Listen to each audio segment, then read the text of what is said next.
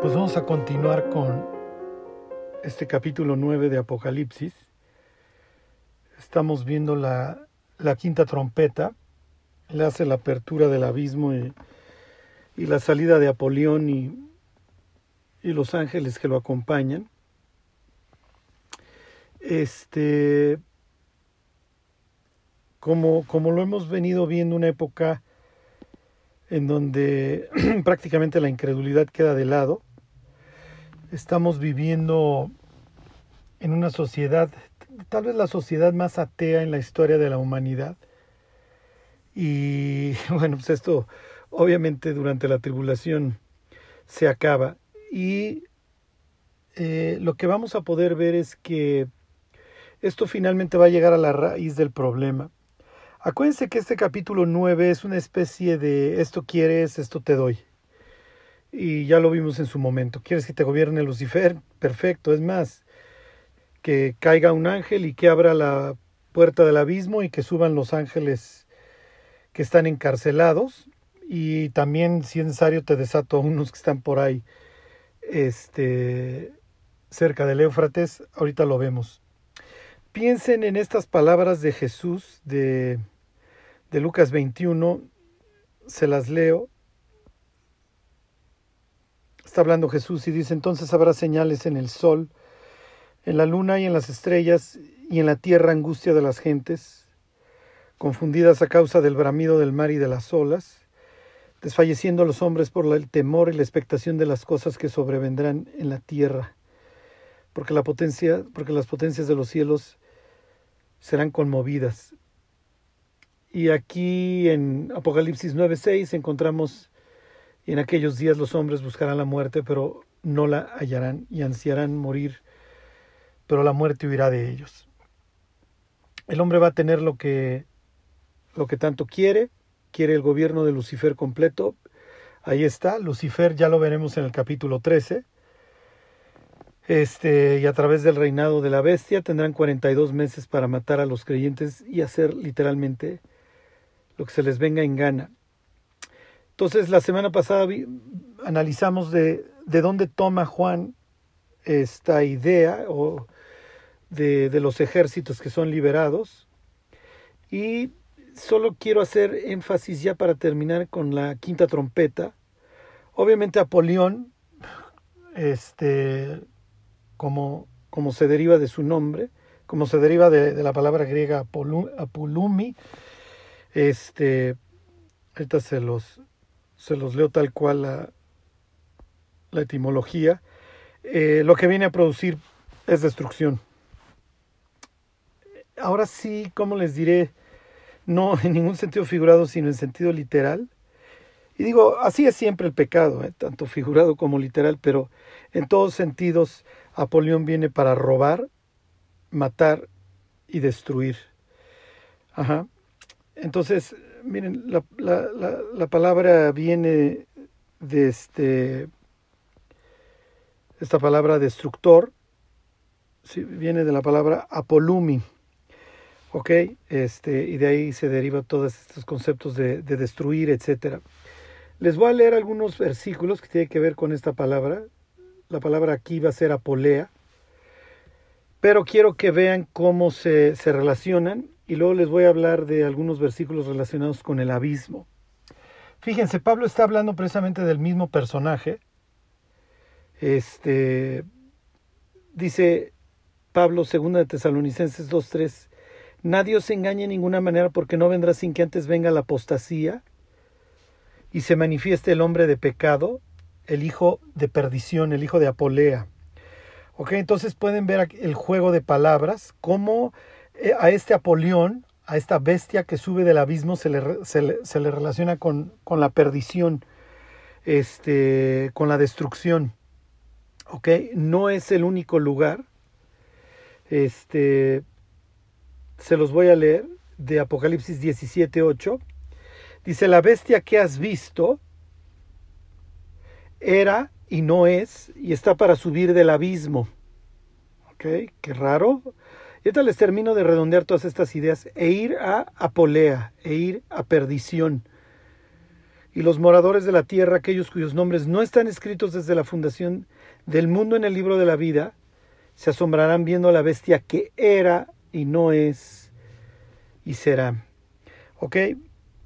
Esto es muy importante. La bestia es este mismo Apolión que sube del abismo. ¿Ok? Y se relaciona todo el tiempo con esta palabra de perdición o destrucción de Apolea. Y su nombre, obviamente, este Apolo o, Apolión, es un juego de palabras relacionado con lo mismo. Lo que implica es destrucción. Y lo mismo es en el hebreo, el abadón. Ah, eh, etimológicamente es exactamente este es lo mismo, o sea, tiene que ver con, con la destrucción. ¿Ok? Este. Miren, de una vez les voy a. Se los. Les hago. Les busco la etimología del, del hebreo. Fíjense, este. Obviamente está relacionado con la muerte. Les leo Job 26.6. El Seol está descubierto delante de él y el, y el abadón no tiene cobertura. ¿Ok? Tiene esto que ver obviamente con, con perecer. ¿Ok? Este... Bueno, entonces era, era, para que vean esta idea de perdición, de destrucción, de perecer, de muerte relacionadas con este, con este individuo quiero que pongan mucha atención en esta idea de que va a perdición. Pues sí, o sea, Polión, el destructor, ok, que es misma palabra que se emplea para, para muchas veces para, para perdición. Este, ahí va a acabar, ok. Digo, nos queda claro, es lo que dice más adelante el Apocalipsis, acaba en el lago de fuego. Solo quiero que pongan atención nuevamente en que la bestia que sube del abismo era y no es ¿Ok? Lo mismo, o sea, no, me quiero que esto les quede muy claro. Piensen en estas palabras del mismo Apocalipsis en donde se hace referencia al propio Jesús, el que era, el que es y el que ha de venir. ¿Ok? Cuando entendemos el que era, el que es, está hablando de alguien inmortal. Y luego pudiera ser como en, los escritos griegos que se hablaba así de Zeus. Y el que será, no, aquí es el que ha de venir, porque tiene porque lo que se busca es comunión. O Jesús diría de sí mismo, y el que estuvo, estuve muerto y viví. ¿Ok? El que estuvo muerto y vivió. ¿Ok? Acerca de la bestia, se dice algo similar. ¿Por qué? Se los vuelvo a leer. La bestia que has visto era, ¿por qué? Porque la tuvimos, tuvimos este angelito rondando antes del diluvio, ¿ok? Génesis 6 del 1 al 4. No es, ¿y por qué no es? Porque está guardado en un abismo. Y luego está para subir del abismo e ir a perdición, y los moradores de la tierra, aquellos cuyos nombres no están escritos desde la fundación del mundo en el libro de la vida, se asombrarán viendo la bestia que era, y no es, y será. ¿Ok? Entonces, miren, ¿por qué les tengo que aclarar esto? ¿Por qué se los vuelvo a aclarar? Porque siempre andamos colgándole el milagrito a personas, a humanos, de que fulano o mengano va a ser la bestia, de que este va a ser. No, la bestia sube del abismo y la Biblia se cansa de decirlo. ¿Ok? Les leo algunos versículos relacionados con el abismo. ¿Ok? Apocalipsis 17.8. La bestia que has visto era y no es y está para subir del abismo e ir a perdición. Eso ya se los leí, les leo el 17.11. La bestia que era y no es es también el octavo y es de entre los siete y va nuevamente esta idea a la perdición. ¿Ok? Y me falta de leerles Apocalipsis 11.7. Cuando hayan acabado su testimonio, está hablando de los dos testigos, ya lo veremos, lo mismo que los del 17. Lo único que quiero que vean es esta idea del abismo.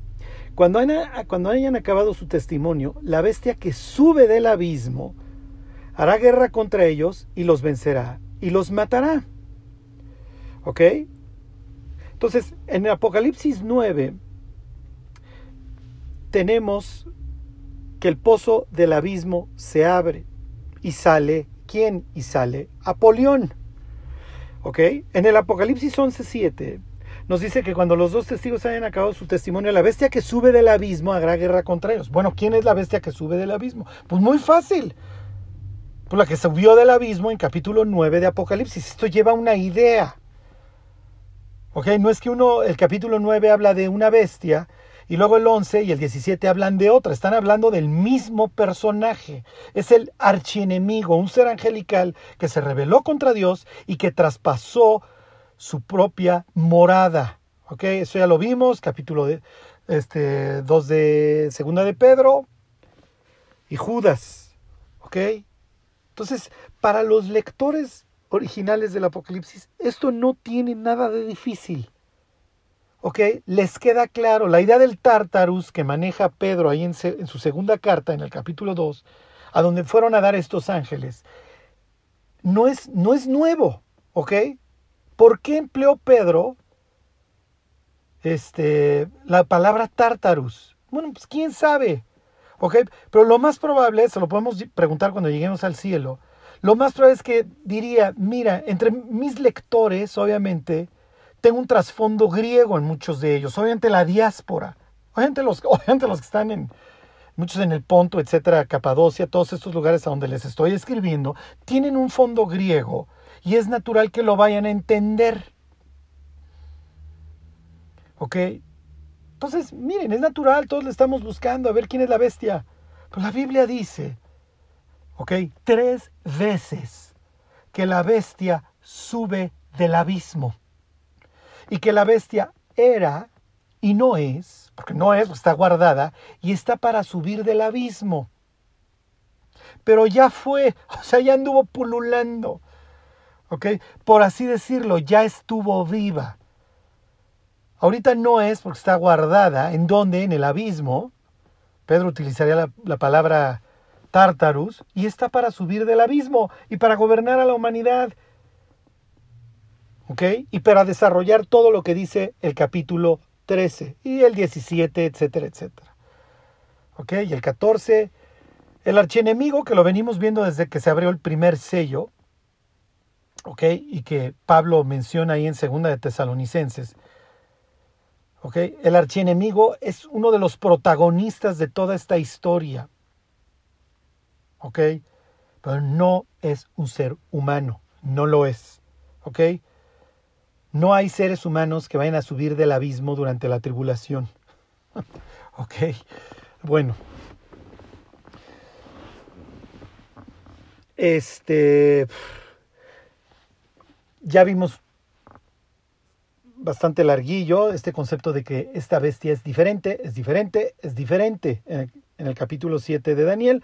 Pero bueno, cuando lleguemos al capítulo 13 lo volvemos a repasar. ¿Ok? Con esto quería yo terminar. Acuérdense, ¿qué implica que Dios libere a este ángel?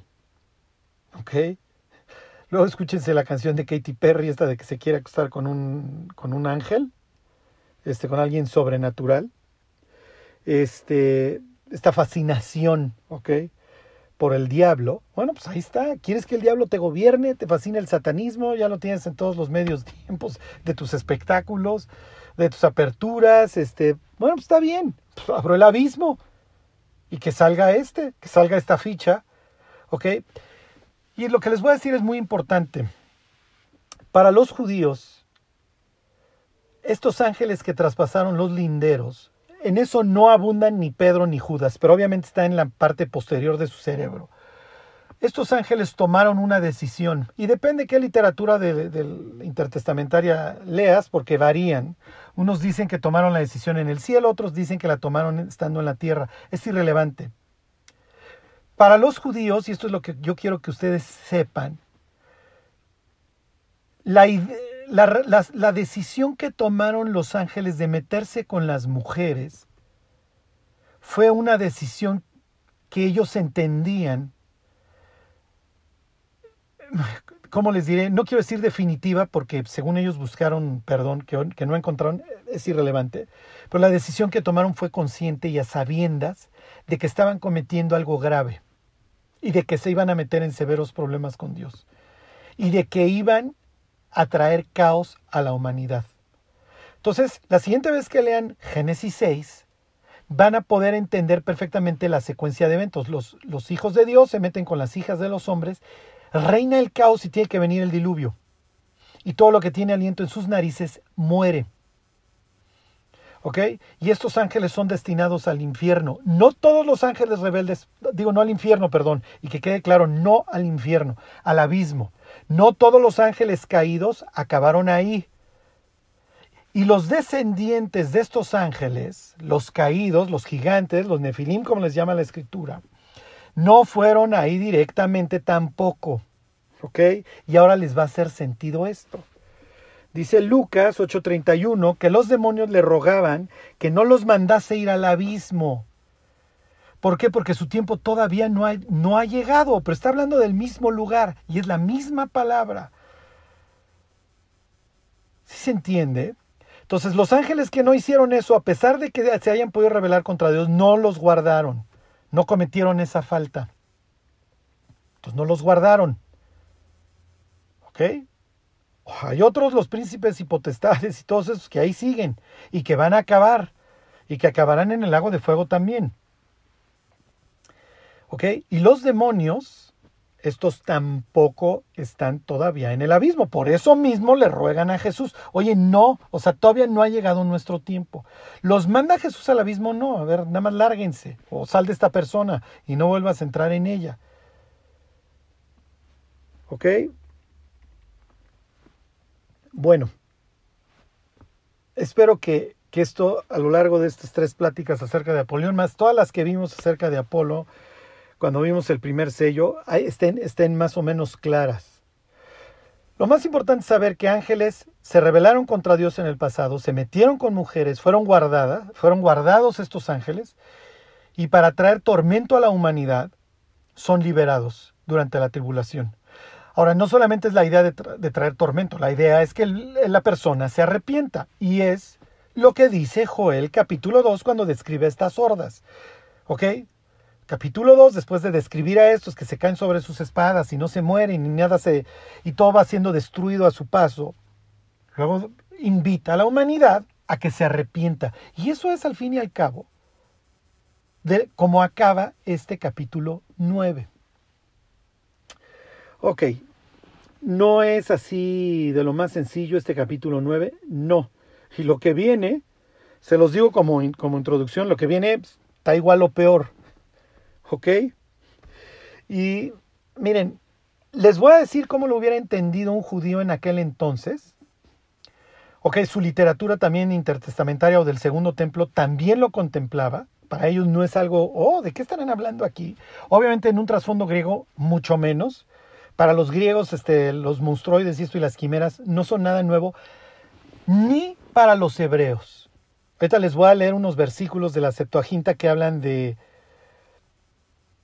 no de centauros, sino mezcla humano con, con mula o burro, y también de sirenas. ¿okay? Esto está en la Biblia, sí, en la que traía Pablo en su Septuaginta, en la que leía, ¿okay? en la que le predicaba a los griegos. Entonces, cuando Pablo le tocaba leer de enseñar de Isaías 23 o de Isaías 34, aparecían las sirenas. ¿Ok? Acuérdense, esto es muy importante. Nosotros somos cristianos con una influencia 100% atea. ¿Ok? A nosotros ya nos tocó este, toda la época de la ilustración. ¿Ok? Con toda la devastación teológica y espiritual que esto haya podido tener y hoy vivimos en su cúspide. Hoy vivimos en el cenit, por así decirlo, de la ilustración. Y ahorita les voy a enseñar. Este, ahorita les leo un artículo con relación a esto. Somos ateos, ¿ok?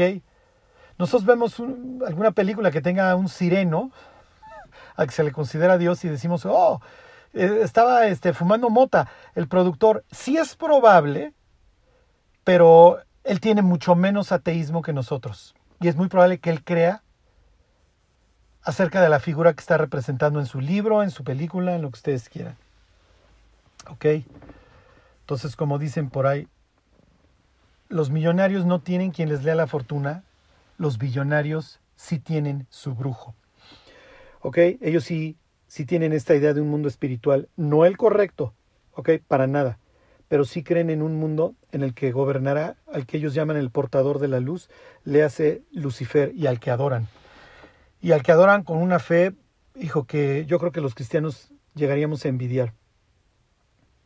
Bueno, les voy a leer y luego hago toda la explicación. Esto no es fácil y se presta para cualquier cosa, ¿ok? Pero nos vamos a tener que meter el cráneo de, un sujeto recibiendo esta carta. Acuérdense que el Apocalipsis también tiene este carácter epistolar.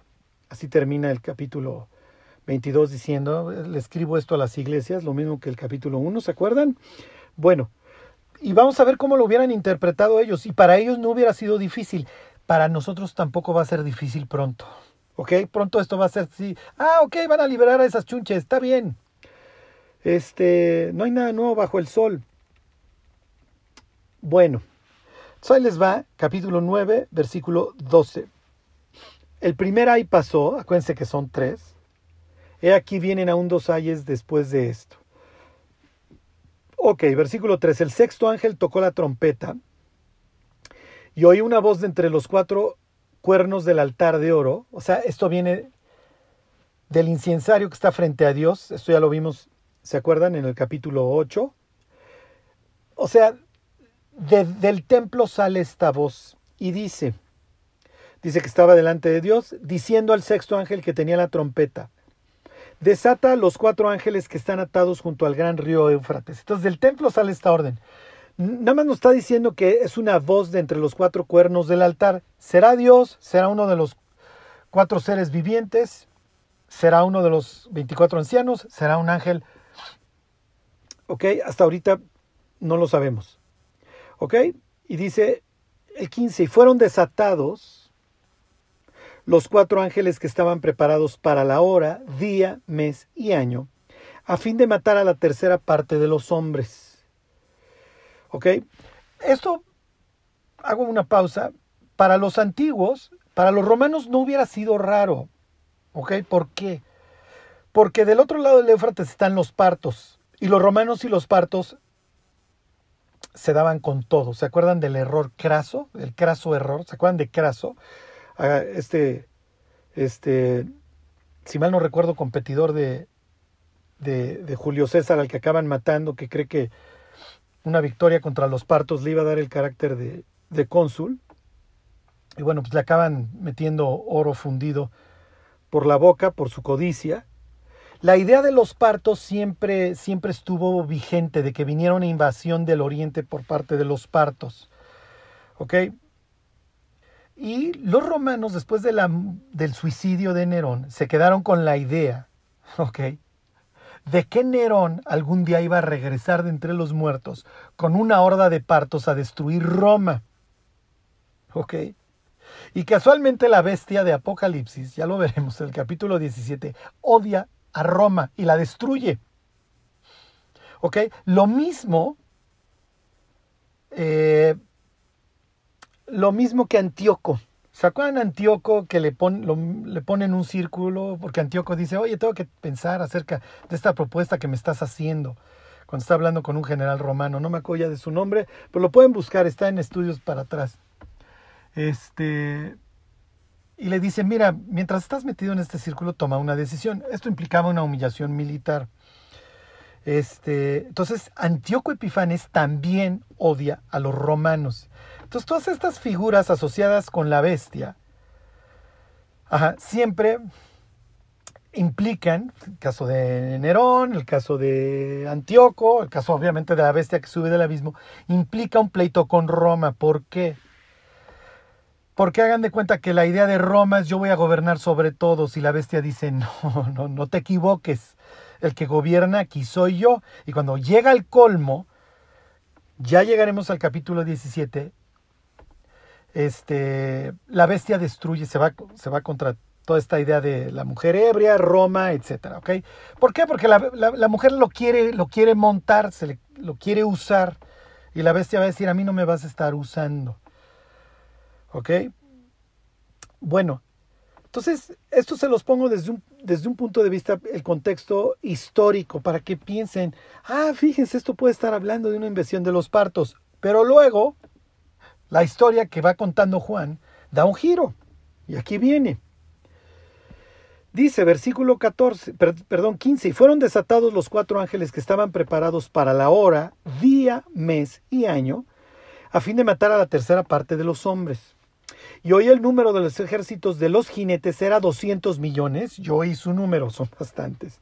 Ok, son muchos. Para épocas de, de hace 2000 años, bueno, tal vez ni siquiera el propio imperio tenía tantas personas, pero bueno. Así bien visión los caballos y a sus jinetes, se va a poner cada vez más extraño, y ahorita se los desmenuzo, los cuales tenían corazas de fuego, de zafiro y de azufre. Y las cabezas de los caballos eran como cabezas de leones, por favor pongan mucha atención. Tienes caballos con cabezas de leones y de su boca salían fuego, humo y azufre. ¿Ok? Por estas tres plagas fue muerta la tercera parte de los hombres, le hace el fuego, el humo y el azufre, a los que acaba de hacer referencia el 18, por el fuego, el humo y el azufre que salían de su boca, pues el poder de los caballos estaba en su boca y donde más, y en sus colas, porque sus colas, semejantes a serpientes, tenían cabezas y con ellas dañaban. Ok, entonces vamos a pensar que tenemos un espectador hace dos mil años bueno, no un espectador, tenemos un cristiano, vamos a ponerle una iglesia buena, es de Filadelfia, es un convertido que se llama Ticio. ¿Ok? Ticio tiene todo un trasfondo, su vida grecorromano. ¿Ok? Entiende perfectamente lo que ha estado leyendo, hasta, obviamente, este, hasta cierto punto. Y vamos a suponer que Ticio ha tenido un amigo que se llama, vamos a ponerle David, un judío de la diáspora que vive ahí en Asia Menor, también en Filadelfia. Y, este, y vamos a pensar que este amigo de Ticio, que se llama David, conoce perfectamente la literatura intertestamentaria. Entonces, cuando Judas menciona que de esos profetizó Enoch, séptimo desde Adán, bla, bla, bla, le queda claro a qué trasfondo está haciendo referencia y de qué cuenta toda esta historia. O cuando Pablo menciona a Janes y Jambres, sí, mira, esto lo sacó de aquí y de allá. ¿Ok?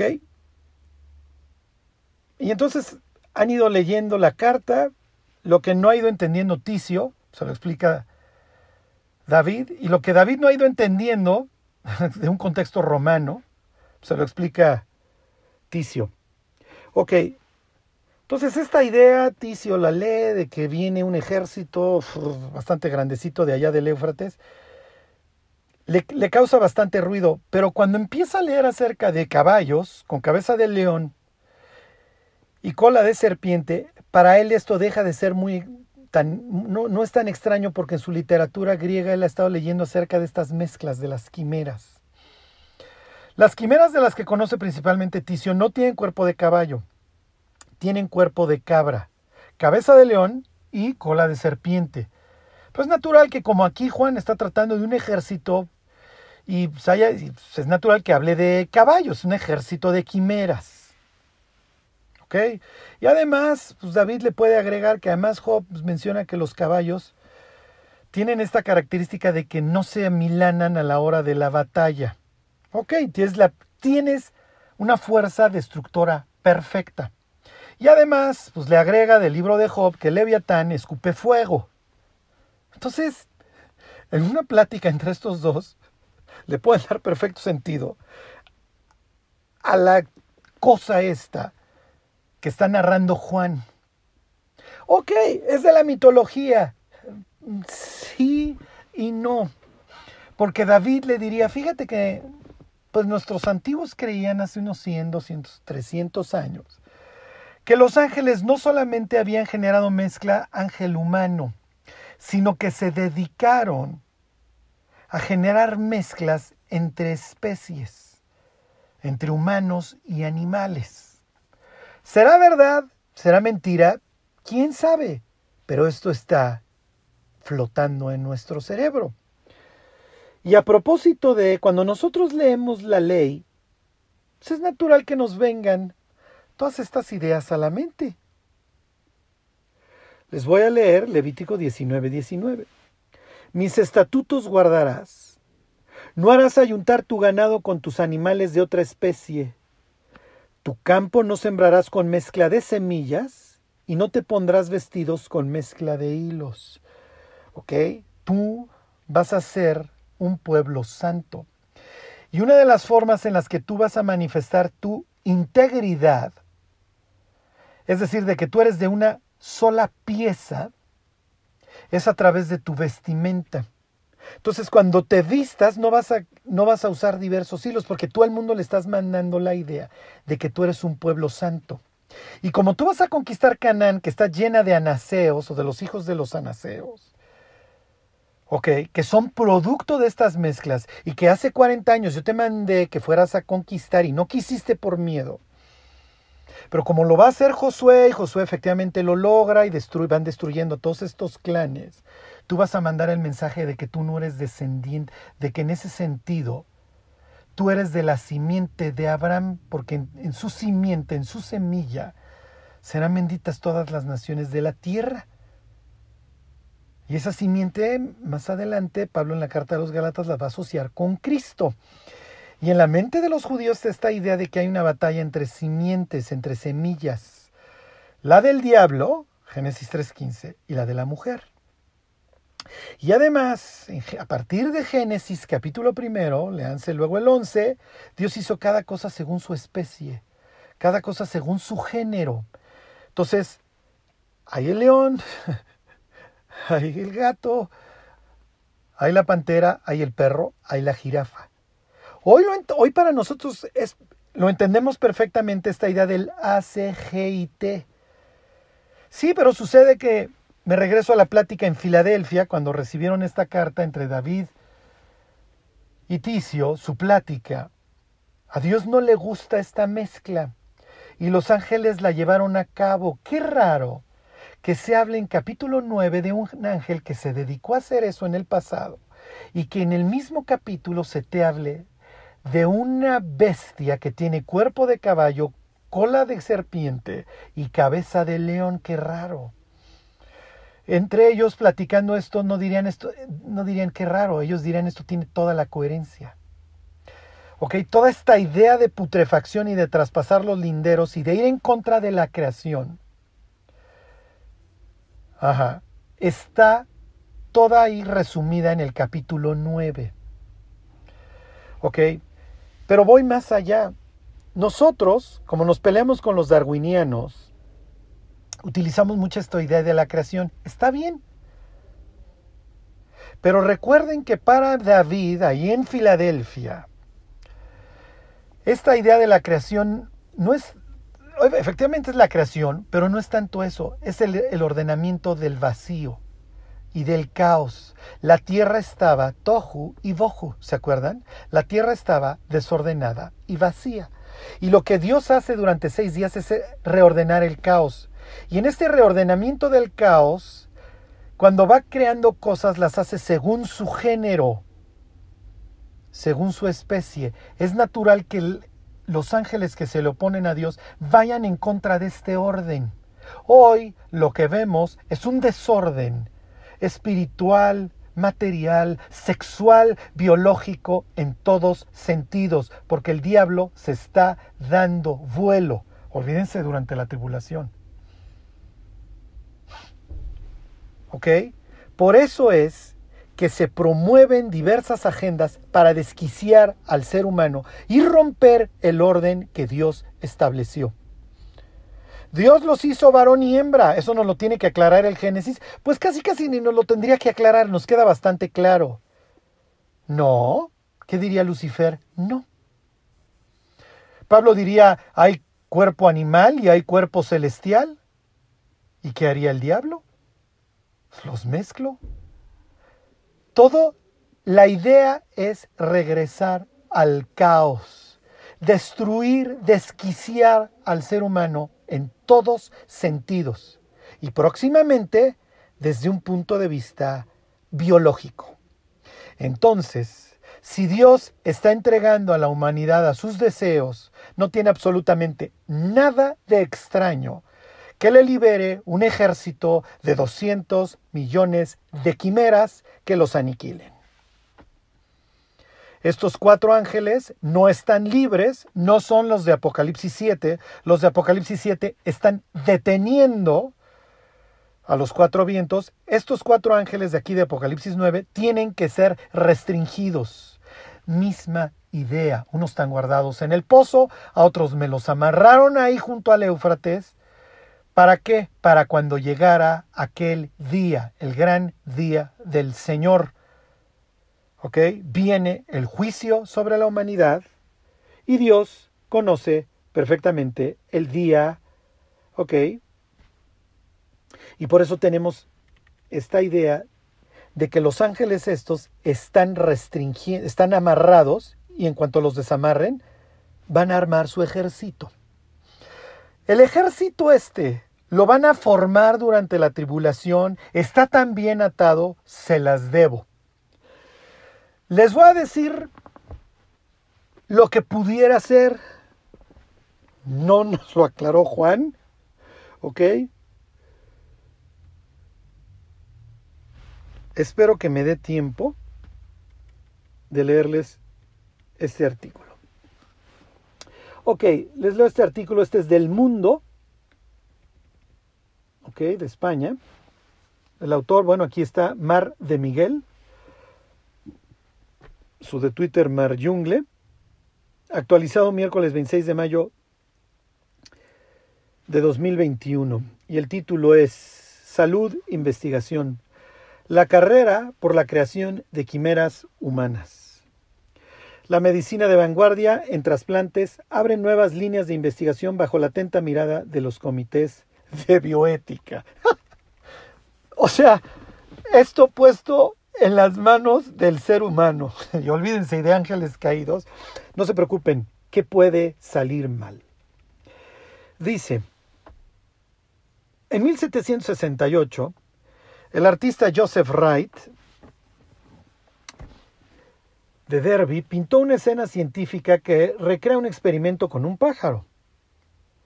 Encerrada en una campana de cristal, entre paréntesis la cámara de vacío de Robert Boyle, se cierra el paréntesis, el ave se enfrenta a la falta de oxígeno. Los rostros de los espectadores, iluminados por una vela, expresan distintas emociones, miedo, inquietud, interés o indiferencia. En el centro del lienzo, el maestro de ceremonias invita a reflexionar. ¿Debería continuar con la práctica? El cuadro expone el debate entre el saber y el bienestar del animal. Han pasado más de 250 años y la discusión sigue abierta, aunque ahora es por el propio ser humano el que preocupa.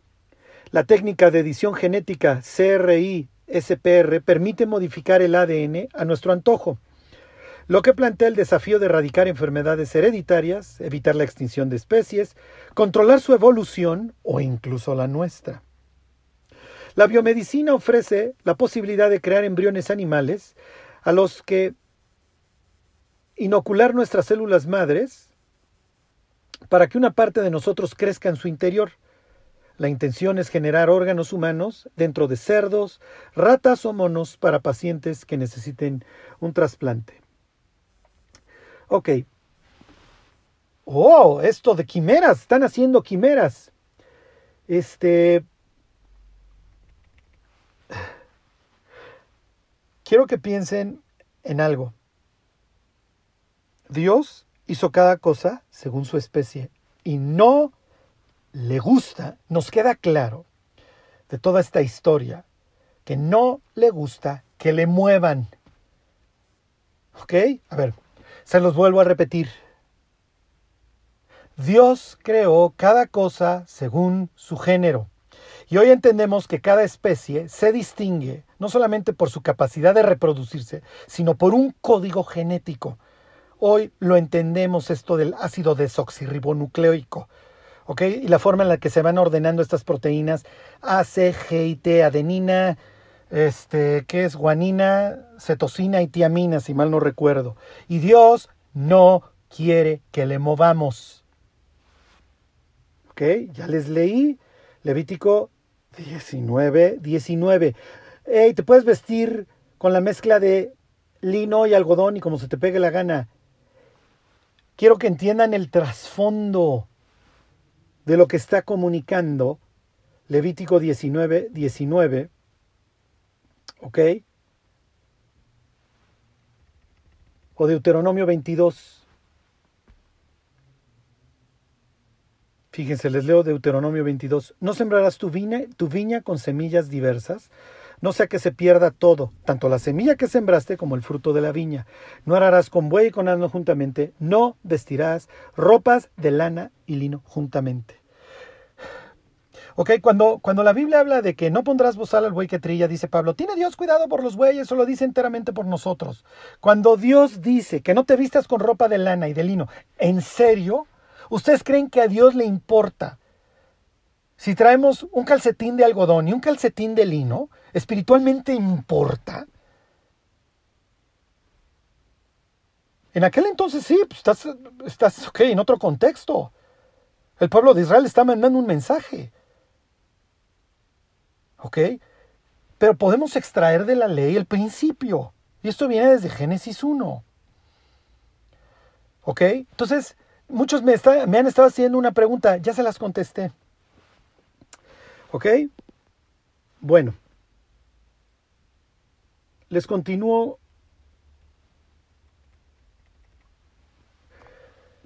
con el artículo. Y miren, en este sentido hemos sido bombardeados y no a partir del año pasado. Esto tiene años. La idea es, ¿quieres esto? Tú permites aquello. Esa es la idea. El día de mañana, a ver mi cuate, ¿ya te dio pancreatitis por andar chupando? Está bien. Aquí tengo un páncreas nadando.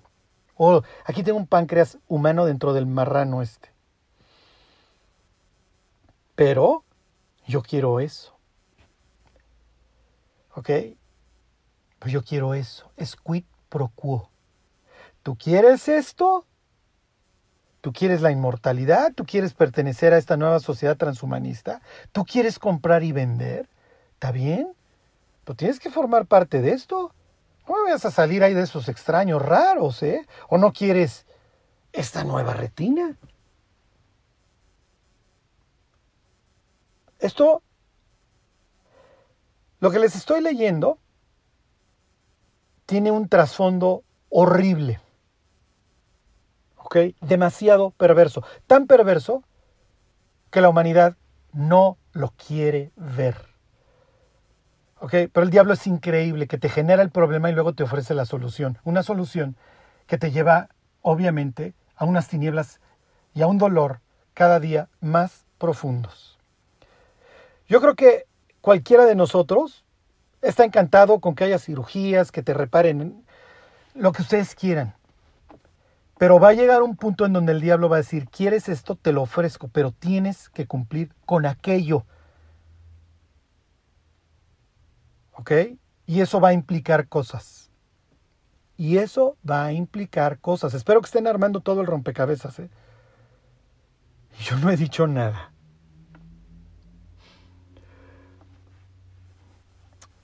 Ok. Punto y aparte. Los estudios con quimeras, les continúo leyendo el artículo, mezcla de varios animales se han multiplicado en el último lustro. O sea que esto no es nuevo. Las criaturas híbridas de la mitología griega, con cabeza de león, cuerpo de cabra y cola de serpiente, en el caso de Apocalipsis 9, lo único que varía es el cuerpo de caballo, se cierra el paréntesis, este, se los vuelvo a leer, las criaturas híbridas de la mitología griega, se abre paréntesis con cabeza de león, cuerpo de cabra y cola de serpiente, se cierra el paréntesis, ya no nacen de seres fantásticos como escribía Homero.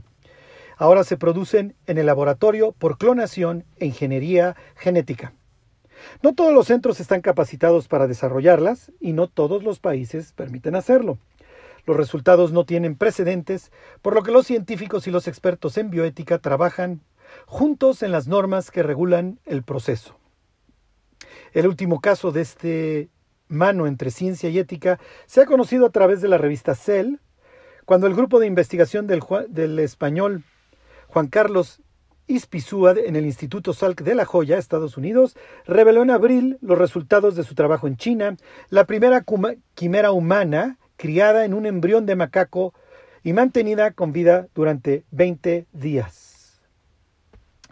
Punto y aparte, hasta la fecha, el bestiario híbrido contaba con embriones de conejo y oveja, oveja y cabra, cerdo y humano, rata y ratón, o vaca y humano.